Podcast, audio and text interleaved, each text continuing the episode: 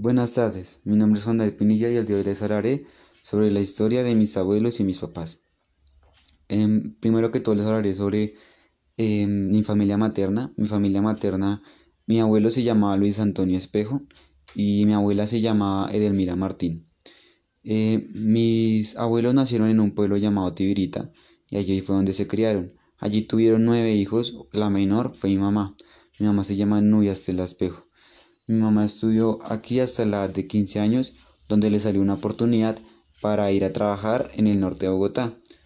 Eh, allí a la edad de 15 años tuvo una de sus peores etapas, puesto que tuvo que vivir la muerte de su padre eh, a tan solo 15 años y esto fue algo que la conmovió mucho por mucho tiempo, pero nada, ella siguió adelante y afrontó la situación y aquí trabajó hasta la edad de 22 años y ahora pasaremos a, a mi familia paterna.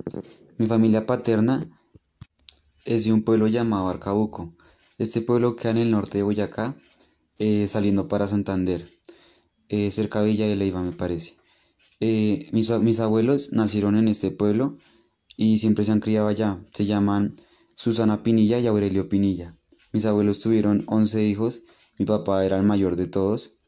Y mi papá desde la edad de 14 años siempre le gustó mucho estar en ese pueblo, pero sin embargo él tuvo que ir a Bogotá por cuestiones de trabajo y allá decidió terminar sus estudios hasta la edad de 21 años y empezar a trabajar como mensajero en un centro comercial llamado Unicentro.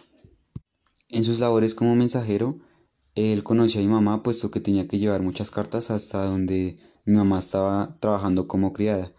Eh, mi papá desde el primer momento le pareció muy bonita a mi mamá sin embargo, mi mamá como que pensaba que él era muy mayor para ella y pues por mucho tiempo mi mamá nunca le decidió hacer caso hasta que un día mi mamá creo le dio una oportunidad y empezaron a salir.